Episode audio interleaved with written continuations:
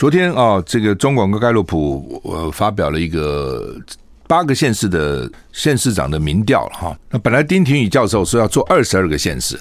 哎呀，我说不用做二十二个县，有些甚至根本不必做，因为有些是结果是怎么样，你不用做也知道就是这样子的。而且做民调是很昂贵的，你知道做那么多是很贵的哈。那后，来我我们就商量说这样吧，我们就挑几个就是大家觉得可能比较有争议的，或是比较选群比较焦灼的，比较有嫌疑性的，哦，或是比较特别的，呃，来做做。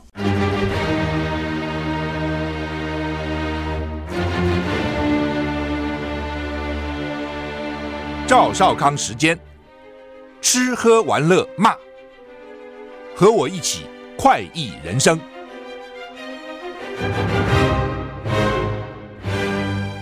我是赵少康，欢迎你来到赵少康时间的现场。台北股市现在小涨六十七点哦，美我觉得国安基金是不是进场了？因为美股昨天还是跌嘛哈，尤其道琼大跌的三百二十九点呢，跌的并不低哈，其实跌的蛮重的哈。台股昨天。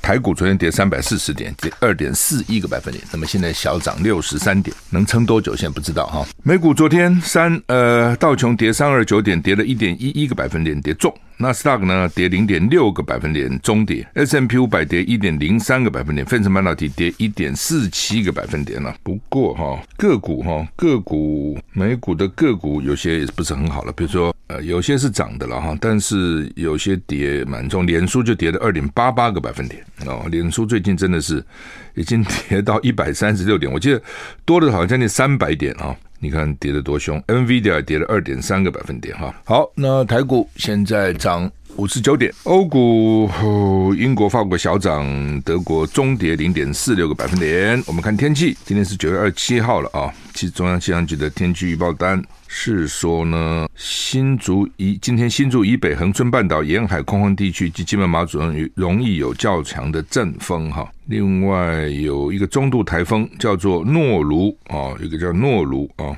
呃，要中西在中西沙、中沙、西沙海面，还有南沙、南沙岛海面的航行船只要特别注意哈，要要实时收听台风的最新动态哈。另外轻度台风啊，叫做库拉啊，这都是。外国人取的名字库拉，呃，目前应该还远，反正已经有台风了嘛，哈，随时注意吧，哈。去年、今年好像都没什么台风来，今年曾经说要来要来，后来好像也就擦边而过，哈，有惊无险了，哈。北北基桃竹苗都是二四到三三度温度，哈，那降雨几率呢？桃竹苗是零了啊，北北基是零到二十，中彰投二十五到三十四度。降雨距离零，云嘉南二四到三四度，降雨距离零到三十；高屏二五到三三度，降雨距离零到六十；宜兰二三到三十度，降雨距离百分之三十；花莲二四台到三十一度，台东二五到三十一度，降雨距离百分之十；外岛二四到三十二度，降雨距离零。现在叫秋老虎了，秋天叫秋老虎哈，所以目前天气还不错，稳定，到下个礼拜都算稳定啊。气象局表示，今天水汽比较少，各地大多数多云到晴的天气哈。那日夜温差很大啊，所以早出晚归的要注意哈。那另外呢，彭启明说，西太平洋的天气系统还是很活跃，陆续会有台风生成，不过台湾还不受到影响哈。那吴德荣啊，吴德荣是说呢，呃，他怎么讲哈？还是差不多了，日夜温差大了，各白天偏热，早晚凉了哈。那白天气温会到三十五、三十六度，这叫做秋老虎。秋天出现一个老虎，那个老虎呢，就是白天三十五、三十六度咬你一口，让你很热，这意思哈。美国国务院发言人未对台湾主权采取立场。美国国务院发言人 Price 罕见明确指出，美国没有对台湾主权采取立场，但他也强调，美方的一中政策没有改变。美国国务院发言人普莱斯在例行媒体简报会被接连问到美国一中政策的内涵，美国是不是尊重大陆领土完整以及台湾是不是中国一部分等问题是说的时候说呢，美国没有对台湾主权采取立场，但美国一中政策没有改变，这是一九七九年以来美国对台湾做法的核心，目前依然有效。这也是美方多次公开清楚表明的立场。这是国务院发言人哈普莱斯说，美国希望现状维持下去，而此一现状过去四十年来巩固台湾海峡的和平稳定。但普莱斯也批评中共在台海的行为越来越挑衅，同时具有胁迫性。报道指出，美国不对台湾主权采取立场是常年的政策，政府官员很少公开说明。美国国务卿布林肯在日前与中国国务委员兼外交部长王毅会晤时呢，也曾私下传达。而美国总统拜登上任以来，去年十月，当时国防部发言人科比曾多曾经对媒体阐述一中政策、一中。原则的差异是提及美方对台湾主权不持立场，就是老美一直说是一中政策了，老共呢是说是一中原则了。我们一般人听起来好像没没什么差别，一中政策、一中原则是什么呢？那政策大概就是它的政策，原则就是说它很核心的原则问题。如果你要我解读，我倒只能这样解读了哈。那但是他们外交界的人常常字斟句酌哈，怎么一字一句在那边咬文嚼字了哈。那我们工程界的人呢，基本上就是 只要能解决问题就好哈，比较没有那么去注重文字的咬文嚼字跟细节哈。那他什么意思哈？他说一中政策没改变，但是呢，台湾的主权他没立场哦，他并没有采取立场。但是一中，美国现在反正做什么事情，老共生气了，就是说我们政策还是一中政策没变的，我们一个中国啊，并没有一一并没有两个中国啊，没有一中一台啊，都没有啊，也没有没有台湾独立没有啊。我们还是一中政策啊，你放心啦，放心啦，哦。那当然，现在包括美国、包括英国、包括日本、包括这个西欧这些，这意大利啊等等，都认为说，老共对台湾威胁越来越，那老共在挑衅台湾。那从北京他就讲法呢，说是你台湾在挑衅大陆，到底谁挑衅谁？到底谁在改变？哈，彼此都说对方变，但是到底谁变？其实都变了。不过，当然你也可以讲，所谓这个。维持现状是一个动态的，它绝对不是一个静态的。说我们现在维持现状，然后未来一百年就维持这个现状，不可能嘛？啊，不可能。那而且这个现状是互相影响的，可以这样讲。那对老共来讲，他觉得你台湾变了，对不对？原来马英九时候他同意九二共识啊，你民进党已经不同意了。那对老老共来讲，九二共识最重要的就是那个一中原则哦。那你你台湾你民进党你不要了，所以他觉得你要跑了，而且美国天天在帮你啊。那你要跑，他怕你跑啊，他飞机船就每天。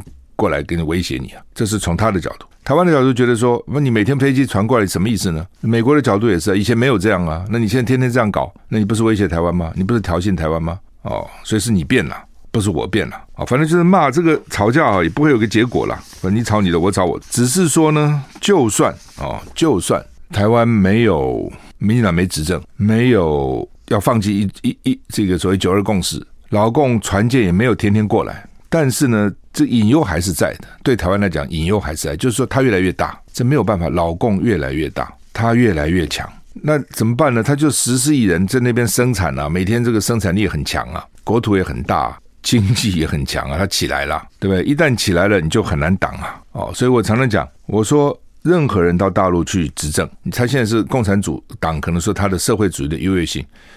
如果你换成资本主义的一个政党。搞不好发展更快呢，谁也不知道，这是假设性的问题了。不是共产党什么厉害，它都有效率，是老百姓很刻苦，中国人很刻苦，就是这样子。中国人到南洋去，为什么现在各地的首富大概都是中国人，都是华侨？为什么？他认真嘛，对不对？他不管到你什么政政府体制，他都出头啊。你不管到菲律宾跟印尼差很远了，对不对？泰国跟马来西亚也差很远了，但他们去都可以变成很厉害啊。不是每一个都很厉害了，但是经常你看那个地方的首富、有钱人，大概都是华人，当然也有也有没有那么好的，不是每个都那么好。华人不是每一个都那么好，但是基本上就是苦干嘛，你就是一个苦干。那在大陆就苦干嘛，那么多人苦干苦干苦干，他经济嘛当然就起来了嘛，这个没有办法哦，你也挡不住啊。所以就算现在海峡两岸无事，你也要想想看，五十年、一百年以后会是一个什么样的状况？对，他现在国防，他他他有钱以后，他必然就会发展国防工业，全世界都是这样。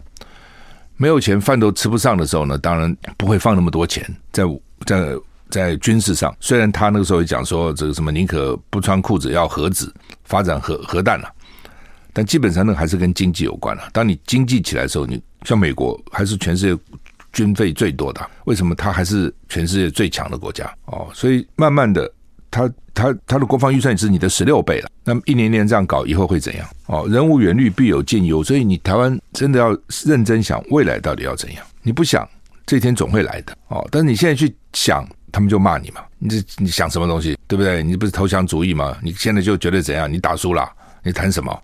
就变，所以大家也不谈，也也不想，反正就闭着眼睛过日子。现在台湾其实就这样啊，然后有一天搞不下去了再说吧，反正也不是今天，也不是明天哦，只是好像感觉那个急迫感越来越急迫哈。好，那么 OECD 说明年全球经济将放缓哈，六月估计明年的成长是二点八趴，现在已经变成二点二趴哦，这是。调跌了零点六趴，跌得蛮重的哈，差不多五分之一哈，五分之一强，知道啊？这 OECD 啊，他们觉得说，主要是新冠疫情的影响，还有俄乌战争的影响啊。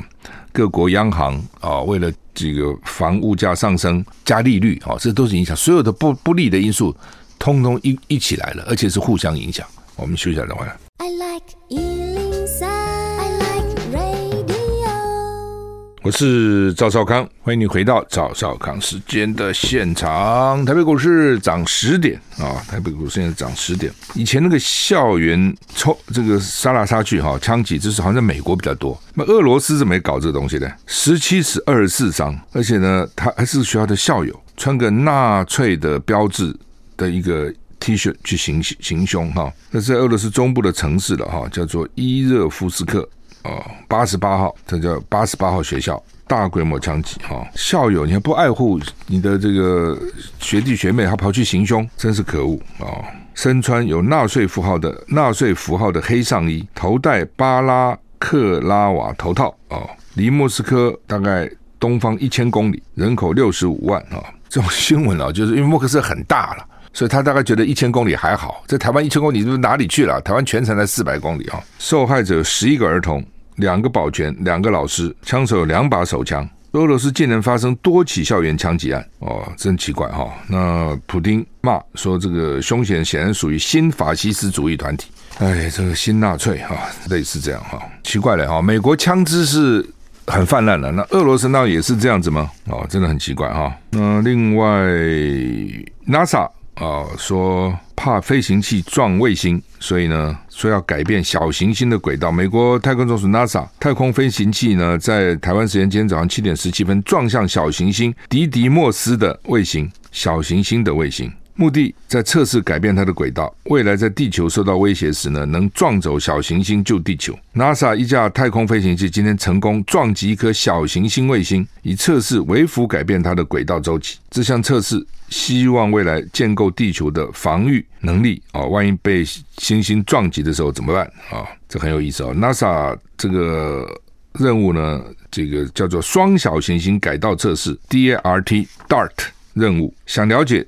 人为发射的飞行器对小行星的撞击能不能有助于改变对地球有威胁星体的轨道？科学家指出，这是人类史上头一遭。飞行器大概是一辆巴士大小，撞击时间在台北早上今天七点十七分。撞向小行星迪迪莫斯的卫星迪莫佛斯，迪莫佛斯直径大概七百八十公尺，其实不大了哈。呃，对不起啊，迪迪莫斯直径七百八公尺，迪莫佛斯直径一百六十公尺，就它的这个小这个小行星是七百八十公尺的直径，那它的卫星是一百六十公尺。哦，所以这个迪迪莫斯迪迪佛斯这个小行星像月亮一样的绕行迪迪莫斯啊，那撞击任务前后都不会地。对地球构成威胁，所以 NASA 说他们正在开启人类的新纪元，有能力保护自己免受危险危险的小行星撞击。以前没有这种能力，嗯就是不是说呃这个天上那个星飞来飞去没有乱乱飞通，所以过以前不是也从陨石撞地球嘛？撞了以后就形成一个大坑，然后整个地球就毁了嘛，生物就毁了嘛，记得吗？一直讲讲这是一种讲法哦，一撞以后不得了啊，那个灰尘啊各种啊，要当然要看多大的星撞，另外呢速度有多快啊、这个速度是很重要的了哈，所以我讲过很多次了哈，我们开车的时候这个常常忘了速度，因为车越做越好，那个窗子也越做越紧，所以听不到。听不太到。你如果把那个车窗摇下来，你在高速公路看，就觉得那个风声好大，速度好快。但你车窗摇下来根本听不到，所以常常忘了速度。哈，那动量哈，我们撞的是那个动量啊，等于是质量乘以速度。车子的质量，车子越大，它质量就越大，乘以速度越快，所以越大越重越快的车撞起来那个越可怕。所以速度也是一个，另外就是质量哈。所以他现在用小型去撞。然后看看到底这个能不能把把小，它只要导引一些就好，因为那个速度很快，你稍微转一点点就偏了，这样啊，你转一点点就哇，距离短可能很近，但是只要长远一点把它打偏，它就就飘走了，就不会打到你。他们在试这个哈，这很有趣啊，我觉得这很有趣。所以这些科学家有时候天马行空，想一些只是蛮有趣的事情哈。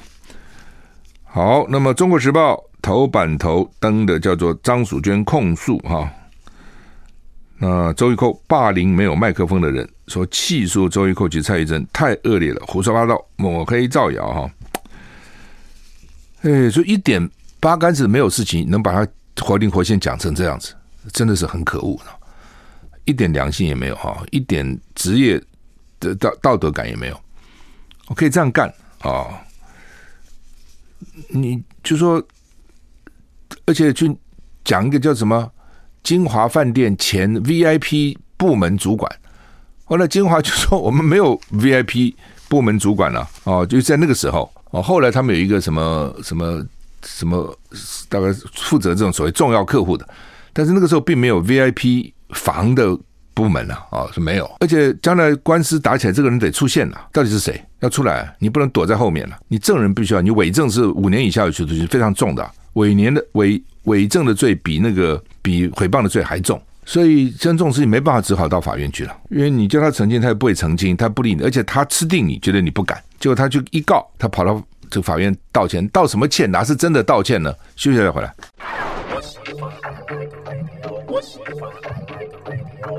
我是赵少康，欢迎你回到赵少康时间现场。台北股市现在上涨二十点哈。好，那么《中国时报》今天二版哈，头版二版都在讲周玉蔻这个事情哈，用很大的版面来发表了哈。那《中国时报》甚至今天的社论哈，社论也是用用这这这条新闻做社论哈。那我觉得他这个社论写得非常好哈，社论写不知道是谁写的哈。社论叫做《中国时报》社论，叫对周玉蔻与民进党的严肃质问。就是不是只是问周玉蔻哈，问民进党哈，因为我我觉得这个是因为一般人很少看社论了。哦，大家看完就过了，因为他写的很好，所以我要把它念一下哈。我从来主持节目这么久，从来不念社论的哈。常年在媒体上以恶言恶语博取名利的周玉蔻，最近言论更加荒唐恶毒。他为了帮民进党挡子弹、拉选情，不断口出恶言，不但将善行满天下的慈济骂成中共同路人，又将蒋万安父亲二十多年前的绯闻搬出来当炮弹，将一位无辜女士吴子薇女主角。遭提告后才表态愿意道歉，这些丑恶的言论激起社会集体愤怒，认为他是在挑战道德底线，不仅败坏媒体公信力，而且不断掀起腥风血雨，已已成社会乱源。受害人张淑娟提告时说的真切而痛心，她含泪泣诉自己根本不认识周玉蔻，从未和蒋先人滚床，没有不伦，不解周玉蔻为何要霸凌一个女子，因而怒斥周玉蔻一点媒体专业素养都没有。另一位常年受周玉蔻污蔑的。提告获胜的前总统马英九也提则提出，媒体人应该保持中立的立场。周玉蔻这种人应该被媒体界开除才对。他们是绅士淑女，说的话说的很温婉。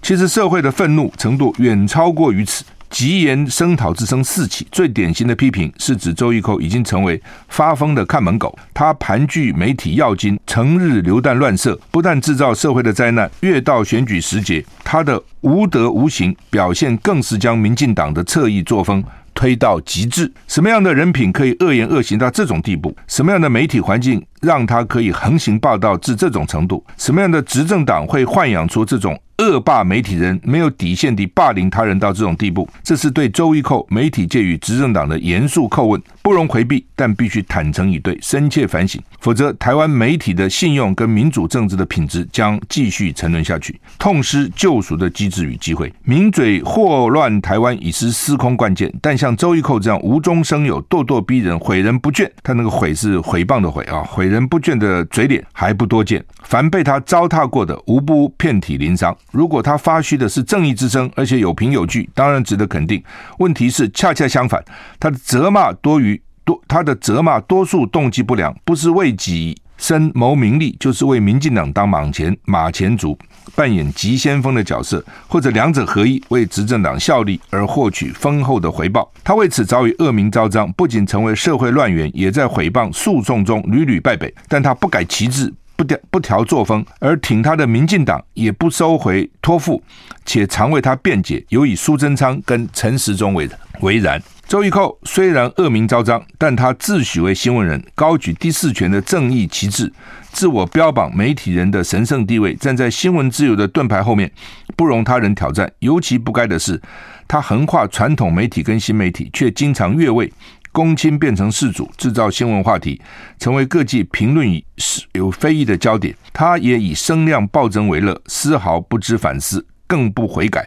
孰令自知？不就是民进党纵容的吗？就个人层面而言，他只图利，他只图利用媒体阵地或平台谋求己利，毫无媒体是社会公器的认知。于是，媒体在他不求真相的恶搞下，沦为个人霸凌工具与执政党的宣传利器。可悲的是，让他横行霸道的媒体，有的利用他带来的听众与观众博取厚利，或将他当作执政与执政党交心与交差的核弹级武器。所以他与他与一些绿绿媒水乳交融，合作无间。更可疑的是，那些与他狼狈为奸的政党与政客，他做民进党的杀手由来已久。一些政客也是热衷于跟他相互利用，给他独家新闻或是专访机会，换取他的支持与宣传。看看陈时中一路以来如何图利他、喂养他、利用他，就知道其中的 mega。他更会从中获取媒体不倒翁地位与个人数不尽的收益。直到他最近激怒民众，各方皆约可杀，陈时中跟民进党才想跟他拉开距离、划清界限，但已经太迟了。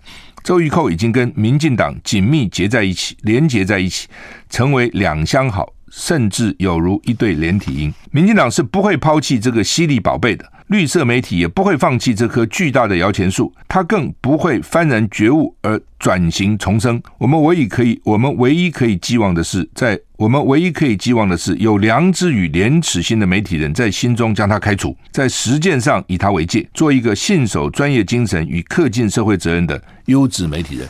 所以这篇社论写的很好哈，那只是好像最后也很无奈了哈。就 NCC 那时候怎么整那个中天的哦，怎么整中天的？那怎么对民事都视而不见呢？怎么对周玉蔻都视而不见呢？那民事呢也也很奇怪哈，你纵容周玉蔻掌握这样的节目，在那边每天这样骂这个骂那个咬。这个咬那个，你以张淑娟的例子来看，周玉蔻昨天跑到法院，真的是道歉吗？我觉得他是去表演，他要去道歉的。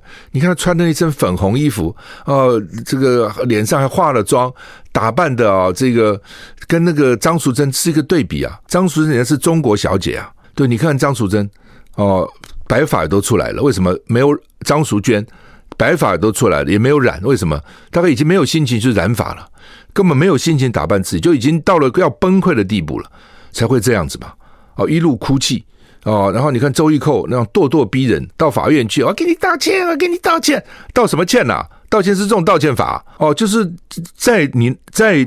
凌虐别人一次，再践踏别人一次，然后呢，自己打扮的花枝招展，好像去把法院当他当成他的舞台，可以这样子干吗？哦，你可以这样子对别人对，所以张淑珍讲的很好，说你是有麦克风，我没有麦克风，有麦克风人要很谨慎的使用手上这支麦克风哦，你这样去去虐这个污污蔑别人，这样去践踏别人，然后呢，别人忍无可忍去告了，像张淑娟的亲友还劝他不要下车，他后来还是鼓起勇气非下车不可。哦，才实在是哦，对一个弱女子哦，我们寄予无限的同情。休息一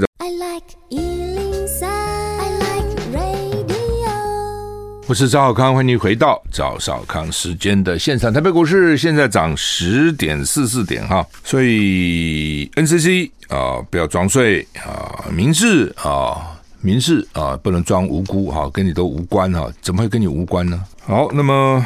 昨天啊，这个中广跟盖洛普呃发表了一个八个县市的县市长的民调哈。那本来丁廷宇教授说要做二十二个县市，哎呀，我说不用做二十二个县市，有些事情根本不必做，因为有些是结果是怎么样，你不用做也知道就是这样子的。而且做民调是很昂贵的，你知道做那么多是很贵的啊。那后来我我们就商量说这样吧，我们就挑几个就是大家觉得可能比较有争议的，或是比较选群比较焦灼的。比较有嫌疑性的，哦，或是比较特别的，呃，来做做，哦，我觉得这个比较比较，果然做出来，你看就是就就是这样子嘛，哈。那那为什么做新北呢？哦，新北照理讲也你也知道结果，侯宇看起来是一定赢，只是新北因为它现在是是有一个指标的现实，它是有具有指标性的，我们就看看新北到底怎样，看侯宇能够赢多少。好，我们就一个个来那今天当然呃，昨天电视很多都有有拍了哈，网络很多。我今天唯一比较好奇的是，《联合报》怎么一个字都没有？这个跟我一般认识的《联合报》不太一样。哦，《中国时报》在头版、在三版都是，但《联合报》一个字都没有。我要去问问《联合报》到底为什么？哦，我们这个调查是很公正的，没有任何的这个这个受到任何政治的影响，通通没有，就是做出来就是这样。昨天上午十点开记者会，我到，因为我前天都在台南嘛，我到了前天晚上。八点钟我才看到这个结果哦，那结果也就是这样了，你也不可能要去改变动都没有，反正你看到结果就是这样子嘛哦。那我只是从里面挑一些是东西来评论观察，到底为什么会会有这样的结果哈？那呃，好，台北市哦，呃，蒋万安二十七点七六第一名，黄珊珊二十点九第二，陈时中十九点七二啊，那。当然，陈时中看起来跟黄珊是几乎是一样了，十七十九点七二跟二零点九，其实是在误差范围之内，因为他做八百点哈，八百点的误差大概三点多趴了。到底民调做多少点？一般大概做九百，九百就正负三点三。但是我以前的经验哈，从我选市长的时候，那时候这个就做民调，你只要抽样抽得好，就是属于分层抽样哦，分层随机抽样，抽得好的话呢，做四百点以上就差不多了。就基本上就是 就很稳定，但是我讲前提是你要抽样抽得好。如果你抽样抽不好，你就算做一万点没什么意思。好，我常常跟你讲说，跟朋友讲说，美国三亿人口也就做一千点了就够了。哦，做全国的调查可以用手机，做每个县市调查很难用手机。那之前我也拜托盖洛普说，我们能不能哈多花一点钱哈，尽量用手机做一部分。结果你知道，你你没办法想象，盖盖洛普打了。一万两千通手机电话，各位，一万两千通做成多少点？你知道吗？猜猜看两百点，一万打了一万两千通通电话，只做成功两百点，你就知道用手机要做调查多困难啊！因为手机它不会知道你在哪个县市嘛，它一定打去，你接了，哎呀，请问你在你的户籍在哪里？哦，你在哪里？他在问哦，假如说你在新北的啊，你要支持侯友还是林佳龙？要先问你在哪里嘛？他们。告诉我，丁教授告诉我，有一个访员是很，他们要找很有耐性的来打这个手机，因为挫折感很重嘛。我是一个访员，那这个也拒打，那个也不在，不挫折感很很重吗？有一个访员打了一整天，一通都没有成功。你自己想，如果你是这个访员，你是多么挫折，搞半天搞什么鬼啊？而且从我们的角度，是要花钱的，这些访员是按钟头算钱的，一个钟头多少钱？一个钟头，一个钟头，一个钟头多少钱？是这样算的。那为什么手机很难做呢？因为第一个呢，你打去空号也不少。就没接的一种呢，但我相信现在很多人觉得不认识的电话搞不好是诈骗，他也不接也有。另外呢，就是比如像我的话，不认识电话我是不接的，对不对？否则的话就接不完了。第二个呢，他你接通了，我在忙，我在开车，我在游泳，我在运动，我在吃饭，我在反正就是他都因为手机嘛，随着人在动嘛。家里的电话在家里愿意能接你，基本上大概都是他比较能够回答嘛。他就坐在他的位置上沙发上回答你，手机你不知道他在干嘛嘛？哦，所以就很难哦。他做成两百点，花了那么多钱，他算是认为算是不错了，因为他一共做了四千多点嘛，所以这八个县市两百点才百分之五了，大概百分之五啊。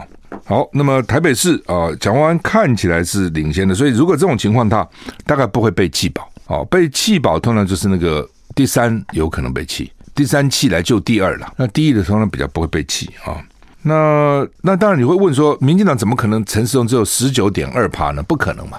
但是真的开，如果今天就投票，陈时中开出来就不只是十九点二点七二。为什么？因为有三成人啊不会来投票的，所以你看看没有决定这边就二三点四二，不去投票，告诉你不去投就是五点四七，巨大的二点六六，加起来就超过三十趴了。所以台北市选市长，我我可以预测不会超过七成的投票率哦。那你现在把十九点七二除以七十趴。就除以零点七，二十八点五七，将近三十趴。这基本上是民进党在台北市的低线，大概三十到四十趴。你那个候选人强的，对手弱的，他可以搞到四十趴。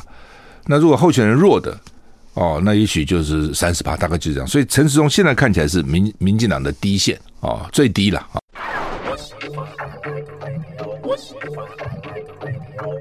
我是赵康，欢迎你回到赵少康时间的现场。昨天中广盖洛普发表了一个民调哈，啊，我现在来把这个结果讲一下哈。台北市呢，蒋万还是第一了哈，所以看起来呢，呃，蒋万安应该是不会被弃保了啊。那陈时中民进党会怎么样哈？我觉得民民进党这些人应该也不会跑掉才对了哈。那当然就是说，如果民进党人最后发觉陈时中不会当选，会跑到黄珊珊那里，宁愿不让蒋万安当选，这是蒋万安要注意的。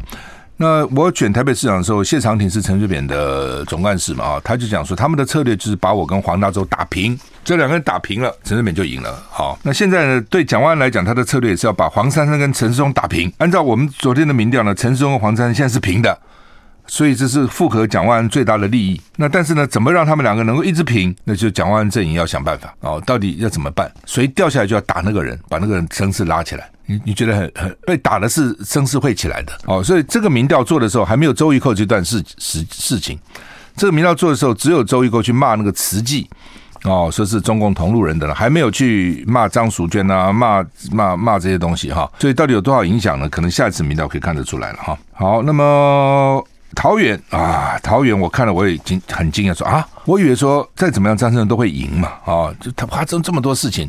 不过当然，这个民调做的时候还没有那个羽球馆的风波，还没有啊，只有一天，就做民调最后一天，二十号那天达到了羽球馆风波，之前其实没有啊，所以到羽球馆会有没有影响，下次才看得出来，因为随时有变化哦。那你也不能说你干嘛那么早做，你晚一点做，等羽球馆发生事情再做好，这不行吗？问题是你怎么知道哪一天发生什么事情啊？呃，张善政二十一点三八，郑运鹏二四点七七，郑宝清四点四九，赖清德二点九六，所以看起来。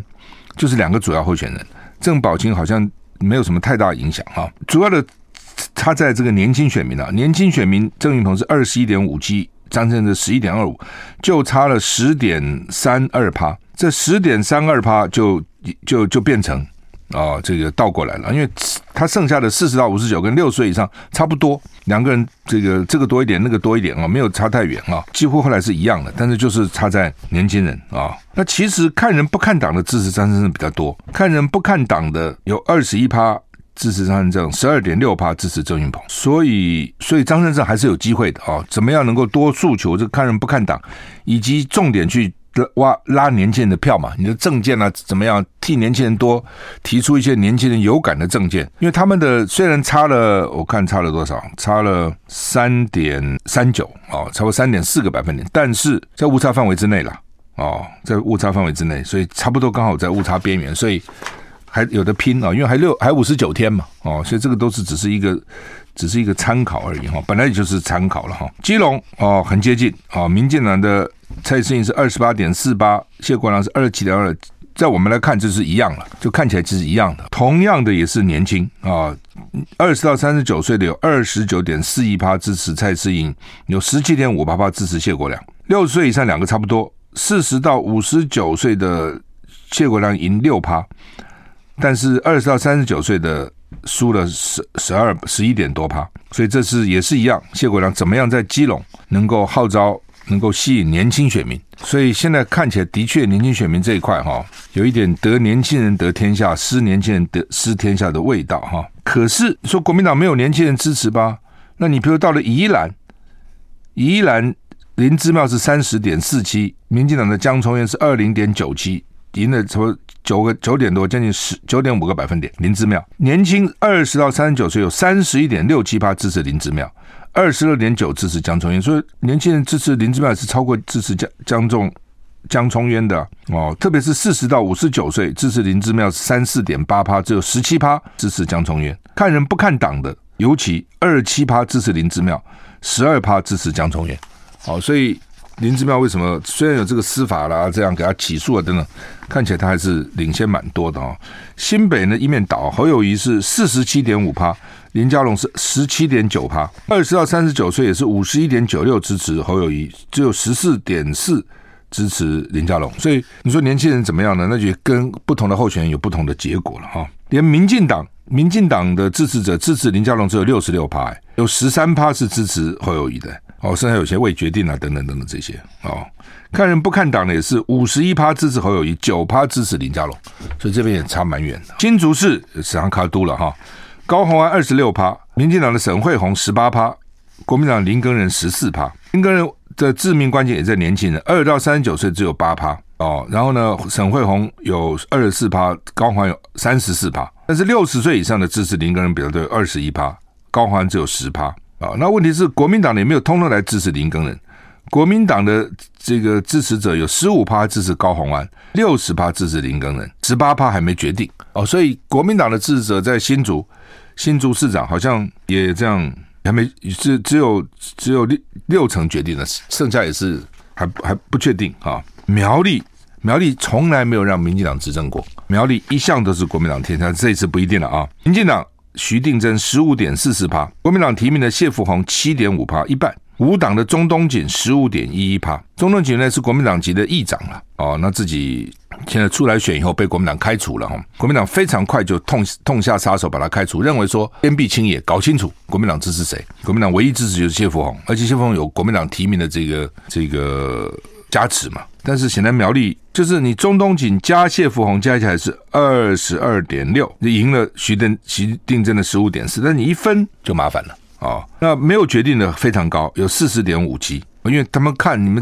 这个三三咖都可能很好，可能很多选民也不想表态，或者也不知道怎么表态，在考虑哈、那二十到三十九岁的有二十六趴支持民进党的徐定祯啊、只有十趴支持中东锦，只有五趴支持谢富弘。女性十五趴支持徐徐定祯，只有五趴支持中东锦，所以中东锦的弱点在女性跟年轻选民，这是他去努力的。国民党。的支持者到底支持谁呢？二十八趴支持谢富弘，二十一、二十二趴支持中东锦，还有十四趴支持民进党的徐定祯。我觉得国民党的人在苗栗也是有点混乱哈。澎湖哦，澎湖干嘛做呢？因为我那天看到那个叶竹林，专门搞了个三千人他的竞选办事处总部成立，果然民进党陈光复二十一趴，国民党赖峰伟十八趴，叶竹林十七趴啊，所以国民党如果不合作会输。